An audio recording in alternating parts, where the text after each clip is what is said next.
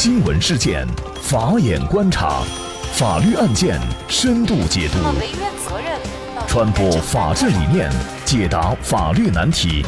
请听个案说法。大家好，感谢收听个案说法，我是方红。今天呢，我们跟大家来关注打麻将猝死，其他三名麻友被索赔。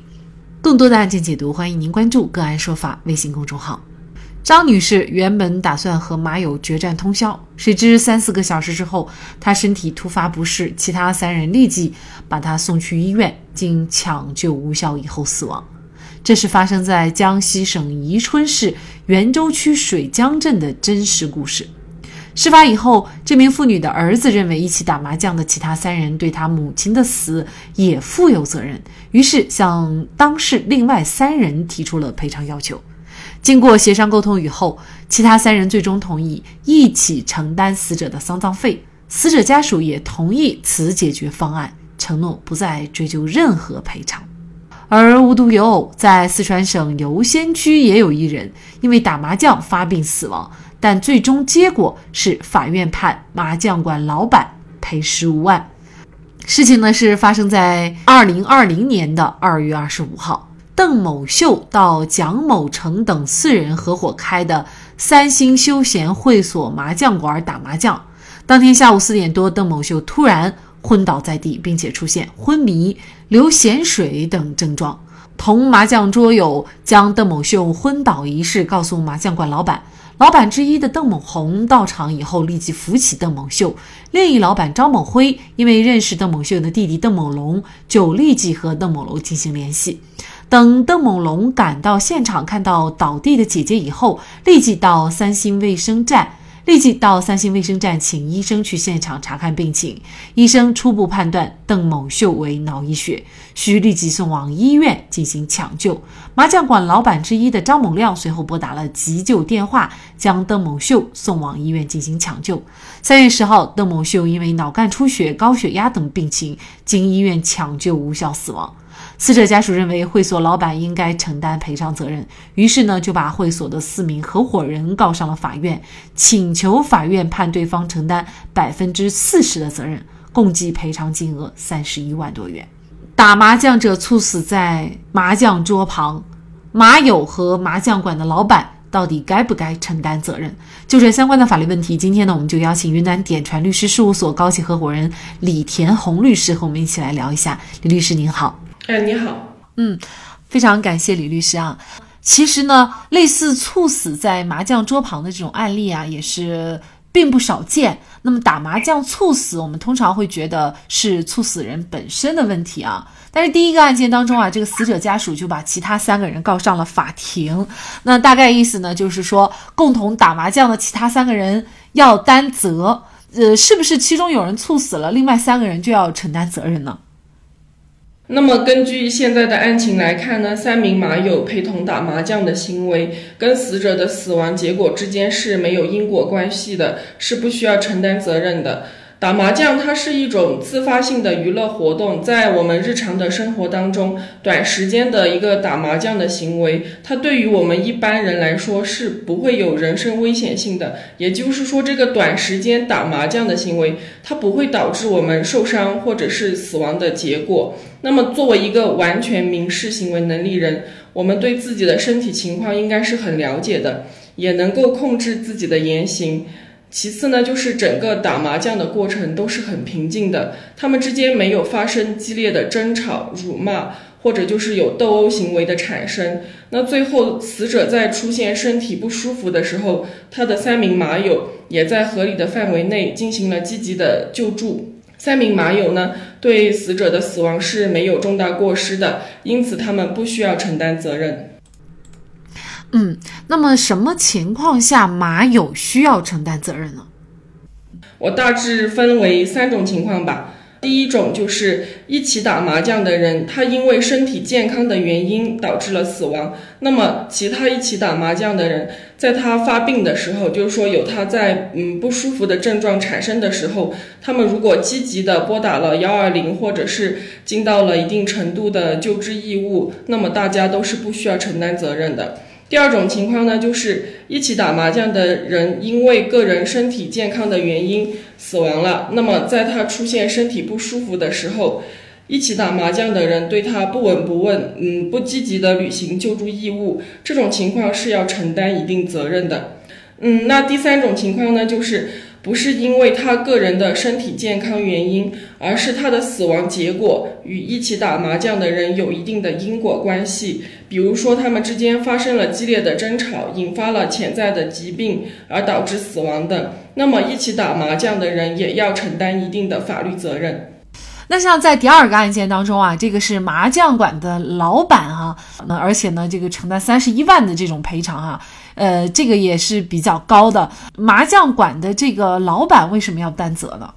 根据我国现行的侵权责任法第三十七条第一款的规定，以及就是明天一月一号正式实施的《中华人民共和国民法典》的第七编。侵权责任编的第一千一百九十八条第一款的规定呢，就是宾馆、银行、车站、娱乐场所等公共场所的管理人，或者是群众性活动的组织者，没有尽到安全保障义务，造成他人损害的，应该承担侵权责任。安全保障义务呢，它包括了风险提示、说明和防范、救助义务。救助义务它是一个法定的义务，是不可以转移给其他人的。同时呢，救助义务它也不是无限的，它只有在经营者没有尽到合理限度范围内的安全保障义务，才会产生损害赔偿责任。就本案而言，麻将馆的老板不是第一时间拨打了急救电话，采取救助行动。就本案而言呢，麻将馆的老板他不是在第一时间拨打急救电话或者是采取救助行动，而是通知家属。但是他的救助义务是不可以转移给其他人的。那么麻将馆的老板他在死者邓某秀发病的时候的救助过程中是存在着一定过错的，他他没有尽到合理限度内的安全保障义务，他对死亡的结果应该承担一定的损害责任。同时，呃，死者本身他是患有高血压，他应该避免或者是减少参与这种容易引发心脑血管疾病的活动。作为一名成年人，应该对自己的身体情况负责，因此死者对自身的死亡结果负有主要的责任。可能作为很多像麻将馆这样的一些场所啊，呃，饭店啊等等公共场所的这个负责人啊，那么怎么做才算是能够尽到安全保障义务？呃，然后呢，也不需要承担过多的这个法律风险呢？对于安全保障义务，它的意思就是说，嗯，像你刚才提到的饭店、宾馆、机场这些娱乐场所等一些经营场所、公共场所的经营者、管理者，或者就是一些群众性活动的组织者，他要在合理的限度范围内保护他人人身和财产安全，这是他的义务。安全保障义务呢，就包括了。之前提到的风险提示、说明和防范，以及救助义务，那么如何才算是尽到了安全保障义务呢？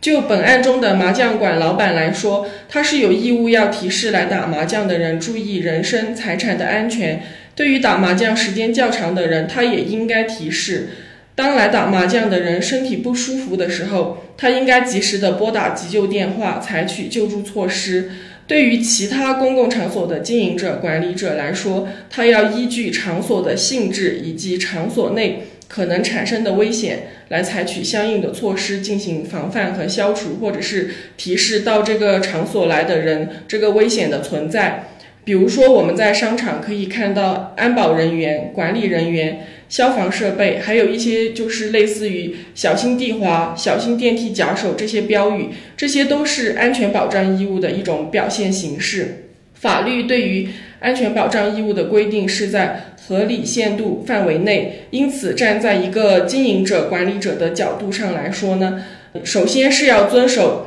法律的规定和约定，尽到谨慎注意的义务。确保不会因为自己的行为或管理控制下的物件及人员给他人造成损害，应当对危险因素有充分的预见以及提供相应的保障措施，这样呢才算是尽到了一个安全保障的义务。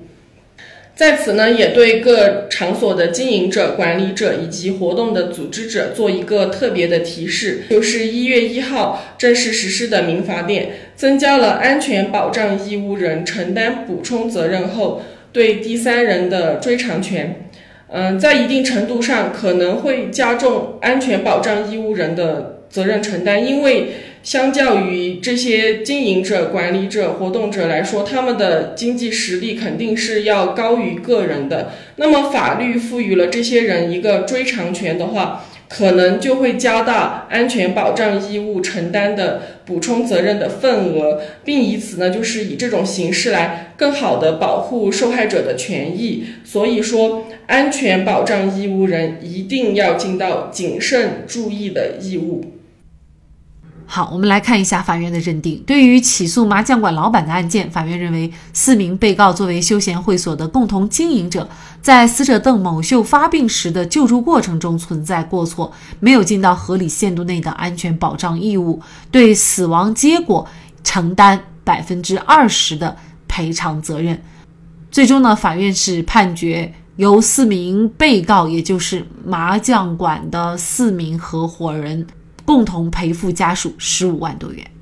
其实，类似猝死在麻将桌旁的案例屡见不鲜。中国心血管病报告二零一五显示，我国心源性猝死每年发病人数超过五十四万，相当于每天约一千五百人因为心源性猝死离世。看来，猝死再也不是别人的事情，而是我们每个人都面临的威胁。无论是打麻将还是打牌等等，